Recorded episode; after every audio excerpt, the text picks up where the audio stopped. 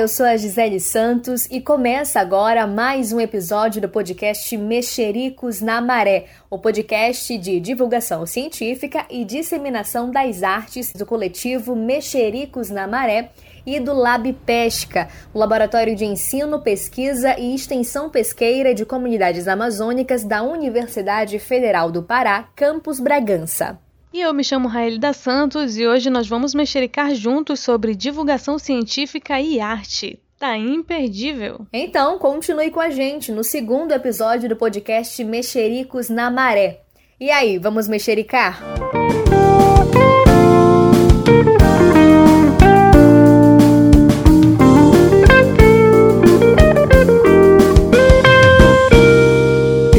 vou pescar de canoa no rio, nos igarapés. Vou mexericar no mar, mexerica na maré. Eu vou divulgar ciência, envolver o FPA Laboratório de pesca, esse aqui pra se formar. Popularizar ciência na linguagem popular Popularizar a ciência na linguagem popular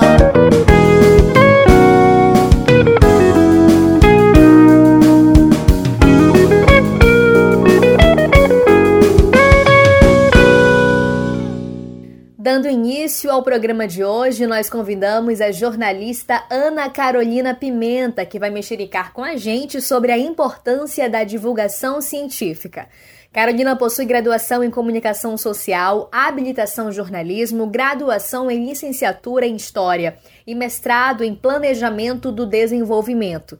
É servidora pública federal vinculada à assessoria de comunicação do Instituto Federal do Paraná, campus Foz do Iguaçu e tem experiência nas áreas de comunicação institucional, jornalismo científico e jornalismo ambiental. É ela quem vai mexericar com a gente nesse primeiro bloco do programa de hoje. E hoje ela vai falar um pouco sobre a importância e os desafios de se fazer divulgação científica no Brasil e principalmente no Pará. Carolina, muito obrigada desde já por sua participação no programa de hoje. E já nesse início, nós gostaríamos que você falasse um pouco sobre a importância da divulgação do conhecimento científico. Oi meninas, tudo bem? Oi ouvintes. Primeiro eu quero agradecer o convite. É muito legal poder estar participando de uma iniciativa tão bacana, voltada a enaltecer a ciência, a importância da divulgação científica. Isso me deixa muito honrada a divulgação científica ela, ela tem uma importância crucial para poder legitimar a, a, o que é feito em termos de ciência para a sociedade, né? É, a sociedade é uma, eu falo, eu costumo dizer que é uma prestação de contas, porque a ciência ela é algo meio invisível aos olhos de quem não está acostumado, né? Eu falo assim do público leigo. Então, quando você torna isso uma coisa popularizada, né? Algo assim que vai dar, dar uma visibilidade àquilo que está sendo feito nos laboratórios, nas universidades, nos centros de pesquisa, e a comunidade começa a se apropriar disso, a, a, a comunidade também passa a defender. Então, assim, conhecimento para poder legitimar a nossa ciência, né? Certo, Carolina. Agora falando de um outro assunto, queria que você comentasse um pouquinho sobre os desafios de se fazer divulgação científica no Brasil principalmente nesse período de pandemia. É, nós vivenciamos uma onda de fake news disseminadas diariamente nas redes sociais sobre a doença Covid-19. E essas notícias falsas continuam sendo lançadas, agora principalmente relacionadas à vacina. Então, até que ponto essa rede de fake news atrapalha a divulgação científica? E qual é o papel da divulgação científica em desmentir essas notícias falsas? É, de fato, Gisele, é, é muito grave o que está acontecendo em termos de desinformação, né? Porque hoje em dia não é só um boato inofensivo que está rolando sobre a pandemia, sobre, sobre a vacina, são ações que chegam a ser criminosas, porque elas estão é, fazendo com que as pessoas ou neguem a ciência ou passem a, a, lutar contra, né? É assim, é interessante ver, porque boatos, falsas notícias, né, ou as, né, as chamadas fake news, elas sempre existiram. Só que com o advento da internet, elas potencializaram assim enormemente, né? Elas ganharam uma dimensão, uma rapidez de disseminação muito maior. Eu gosto sempre de comparar, já que também, né, sou formada em história e gosto de recorrer sempre à história no final do século XIX, quando a gente teve a revolta da vacina. Naquele momento, foi um susto também para a população, né? Receber ali um, um, líquido no seu corpo que você não sabia de onde, né? Sabia que vinha da vaca. Então, assim, houve boatos, e houve muitas revoltas, e os boatos, assim, de que você ganhava feições bovinas quando você era vacinado. E isso, né? Essa boataria foi correndo, gerando uma revolta, e, e assim, a população foi às ruas e não queria. Então, a gente chega hoje aí no século 21 e com, e com fenômenos similares, depois de tanto conhecimento adquirido, de tanta bagagem né, que os nossos cientistas, nossos, né, é, nossas universidades, depois de tanta é, luta e conquista, e a gente ter esse retrocesso é muito complicado. Nesse caso, divulgação científica ela é muito fundamental, ela ajuda a, a a combater, né, uma série de, de desinformação, né, essa infopandemia. Carolina, continuando essa nossa conversa sobre a disseminação de fake news, né, no, principalmente nesses últimos dias, em sua opinião, é, isso está mais relacionado com o fato de que a ciência muitas vezes está tão distante da sociedade? É verdade, né? Isso é um dos fatores também que fazem com que a ciência seja algo assim é quase que inalcançável né, para a maioria da população. O fato dos próprios cientistas se encastelarem no seu, na sua torre de marfim ali do conhecimento e acharem que é legítimo e válido só aquela divulgação científica entre pares, né? Então, para eles, o que vale para esses cientistas é a validação dos seus pares, de outros cientistas. E, na verdade, isso é uma conduta que deve ser mudada, porque o, o pesquisador, aquele que está investigando, especialmente o, o, pesquisador de centros públicos de ciências, de universidades, de institutos, esses precisam muito entender que toda, todo recurso vem da sociedade para ele estar tá ali. Então, acaba que fazer ciência para ele e mostrar o que ele está fazendo é essa prestação de contas que é tão importante a população tem a impressão assim de que ciência, que cientista é aquele maluco que fica lá no laboratório criando fórmulas malucas que não vão ser usadas para nada e não é por aí, né? Então, a ciência tem sua parcela de culpa sim e precisa reconhecer. E, na verdade, compete à universidade pública se defender por meio da divulgação do seu trabalho, né? Então, tornar o que eles fazem algo assim bem inteligível, bem fácil de entender.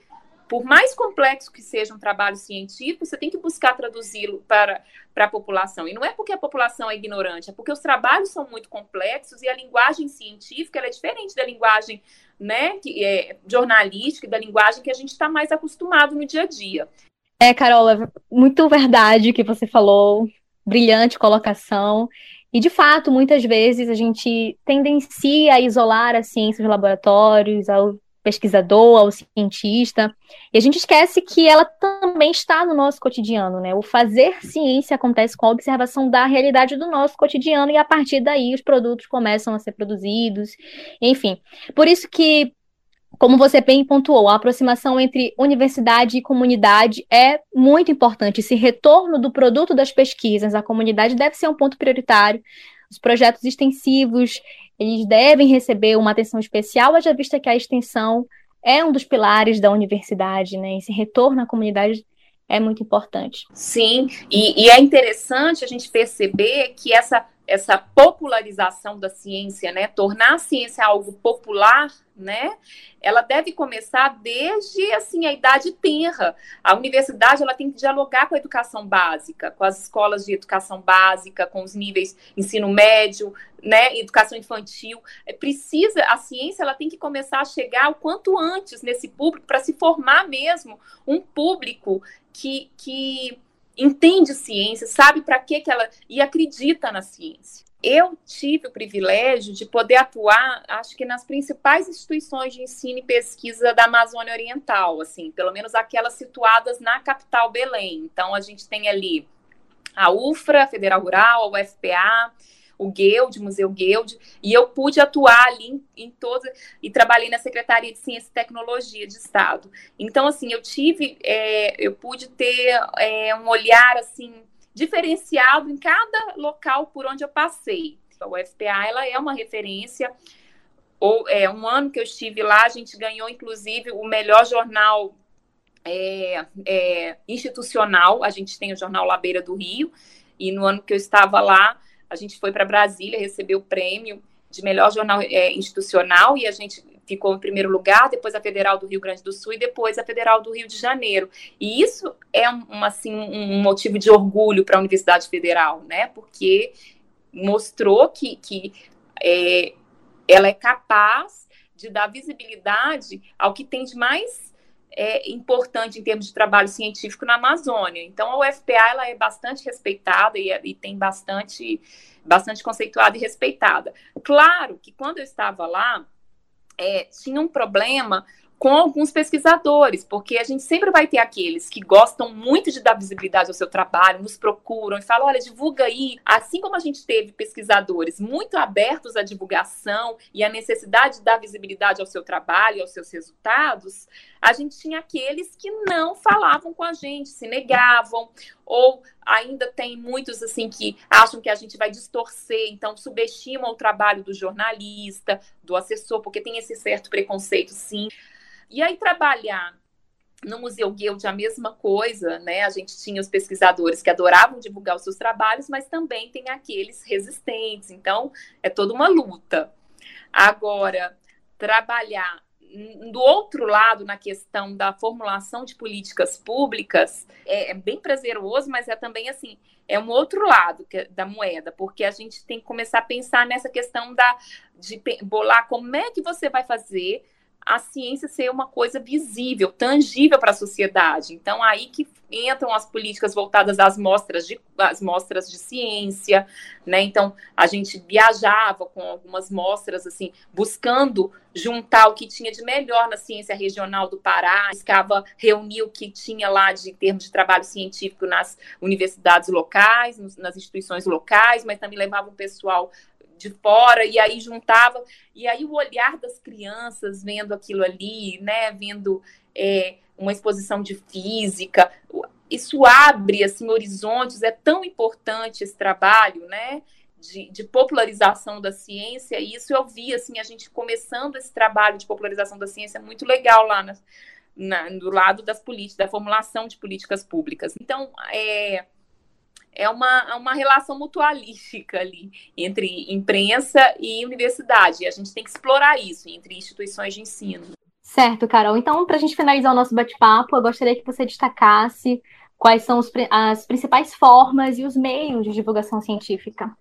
Bem, é, hoje são os múltiplas formas, né? Múltiplos canais. Como eu te disse, a gente tem que estar tá onde o povo está. Então, assim, no YouTube você tem, inclusive, redes já se formando para para legitimar canais de pesquisa, de, de, divulgação científica. Então, assim, tal canal é confiável, e isso são, assim, as instituições se uniram, e, e aí você tem, assim, alguns patronos, por exemplo, o Drauzio Varela, e que validam determinados canais. Esses canais, eles são importantes para você é, consiga apurar também se é confiável ou não determinada notícia que está num site, porque a gente sabe que tem gente que fatura só com os algoritmos ali, então a pessoa quer o clique. Então a pessoa também ela tem que ir atrás dessa do que é separar mesmo, né? Ter um, um certo discernimento crítico, porque os canais são variados. E, ele, e assim, a divulgação científica ela tem sido explorada nos mais nos múltiplos canais. Muito bem, muito obrigada mais uma vez, Carol, por sua participação no podcast. É um prazer ter sua companhia no episódio de hoje, pois esse nosso bate-papo foi muito esclarecedor. Oh, querida, sucesso para vocês que estão começando. Desejo que o projeto vá assim rendendo muitos frutos, porque vocês merecem. Vocês estão abordando temas que são muito importantes para a sociedade paraense e para toda a sociedade como um todo. Eu espero que que o podcast ele alce voos aí. Desejo muita sorte para vocês e agradeço pela oportunidade. Obrigado, viu, Carol, pela tua participação com a gente. Foi muito esclarecedor. Vai ser muito bacana levar isso para a comunidade pelo nosso podcast.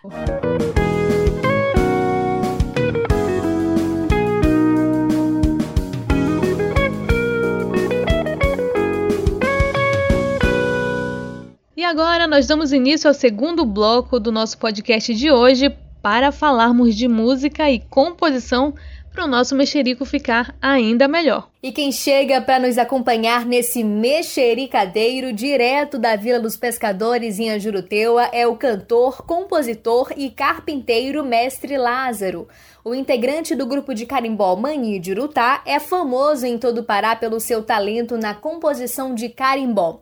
Entre as suas várias e belas composições, podemos destacar Nascinha Juruteua, Jogo da Vida, Primeira Vez e Colhereira. Nasci e cresci na praia, moro na beira do mar. Pra minha sobrevivência, eu pesco de manzoar. É de manzoar, é de manzoar. Pra minha sobrevivência, eu pesco de manzoar. É de manzoar, é de manzoar. Pra minha sobrevivência, eu pesco de manzoar. Pego a minha montaria e saio para pescar, enfrentando sol e chuva pela noite de luar. O mestre Lázaro é o responsável pela composição e a interpretação da música Mexericos na Maré, que foi composta especialmente para o nosso podcast. E é com ele que nós vamos bater um papo hoje sobre música e composição. Mestre Lázaro, seja bem-vindo ao podcast Mexericos na Maré. É uma grande honra ter você conosco no episódio de hoje. E para início de conversa, conta pra gente desde quando surgiu essa sua paixão pela música e pela composição. Olá, gente. Eu sou o mestre Lázaro, é, nascido, criado na, na Praia de Ajuruteu, cantor e compositor. É, carpinteiro também, que tem a música que falo também da minha, minha é, profissão, né? A minha carreira de, de composição já desde os 14 anos que eu comecei a compor música, é, desde 1983 foi quando eu compus a, a eu, eu, compus a, a, música da colhereira, né? Em 1983 e foi exibida agora em, em 2018 que o Almizinho, juntamente com o professor Bill, me conheceram aqui, já que a gente já era conhecido de longa data do Almizinho, com o professor Bill, já é, é mais recente, o professor Bill. Eles agradaram da música, da colhereira, e foi gravado em Bragança, a gente fez o videoclipe e foi exibido agora, patrocinado pela Amazônia Tantã. curta-metragem foi da Amazônia Tantã e foi patrocinado pela Natura Musical. E hoje já tem é, já, já temos o, DVD, e aqui, aqui já rodou mais. É o começo de carreira, é o carro-chefe mesmo da minha carreira é a colhereira. Tava na beira da praia pescando taine pra tiqueira, quando eu vi voar uma colhereira. Tava na beira da praia pescando taine pra tiqueira, quando eu vi voar uma colhereira. Voou no bico. Pra não comer só, ela deu pro maçarico. Ela voou com a sardinha no bico. Pra não comer só, ela deu pro maçarico. Fiquei, fiquei, foi conhecido, reconhecido na, na cultura popular, que é do Brasil, do Brasil paraense também, e, e Bragantino também, que é, é um, um, orgulho de eu ter ser me tornado ser um, sou um mestre agora, de, porque, eu atuo no Grupo Mania de Lutar. E, para mim, a felicidade é o único mestre que existe na, na região Bragantina, só eu. De Capanema para cá não existe mestre, existe mestre. Só eu mesmo de mestre de carimbó. Mas eu componho muito shot também. Por sinal, esse novo trabalho meu aí tem três, tem, tem quatro shots. Um é do rapaz lá de Augusto Corrêa, que a Bianca canta.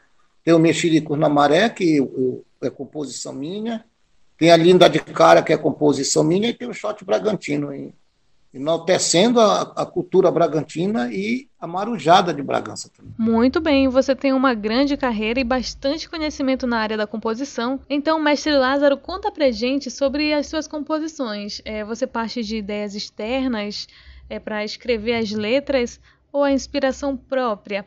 De onde vem essa habilidade de fazer letras tão rápido, assim, tão legais e inspiradoras? Isso é, é dom divino mesmo. É dom mesmo. Isso é, é como eu digo, já, eu já, nas, já nasci dentro da cultura.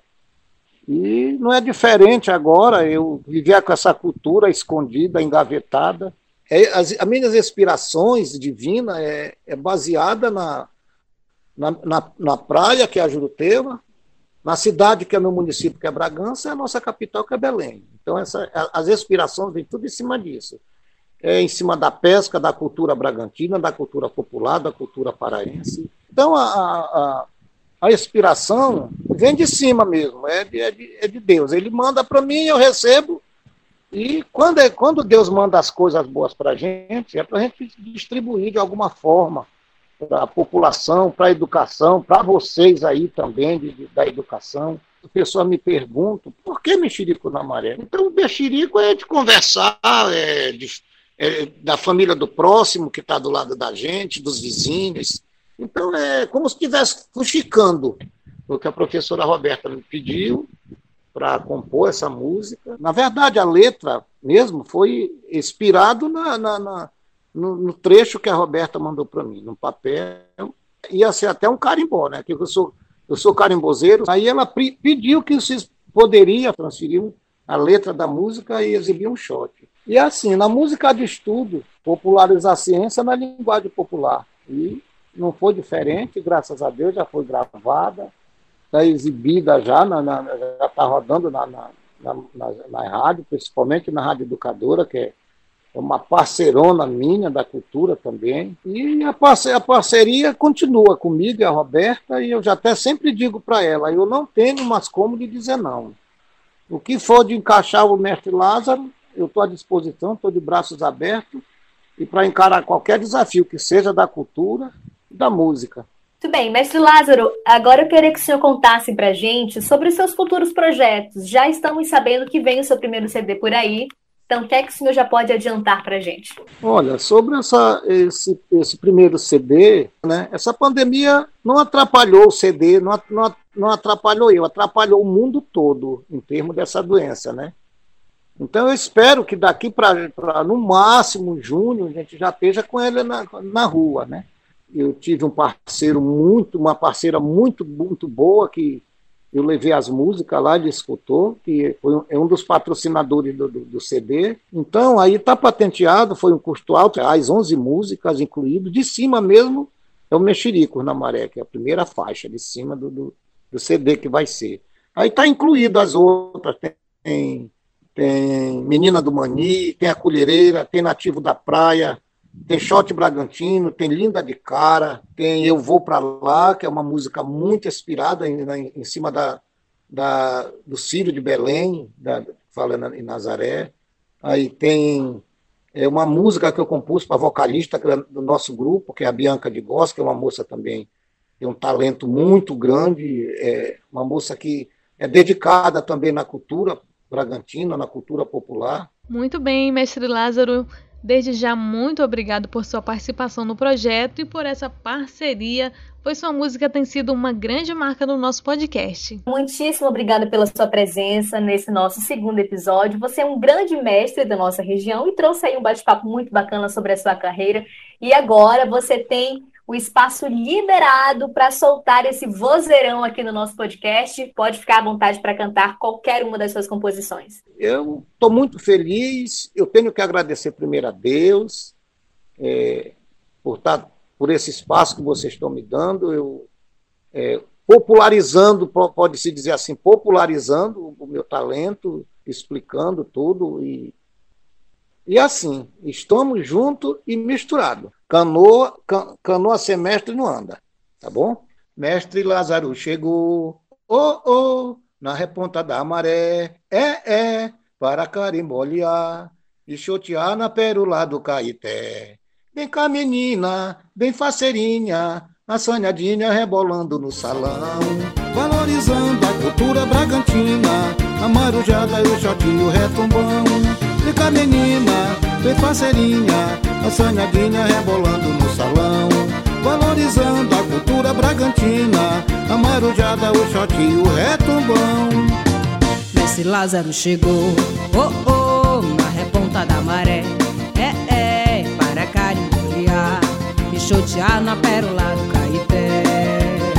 Mestre Lázaro chegou, oh oh, na reponta da maré, é é, para carimborear e chotear na pérola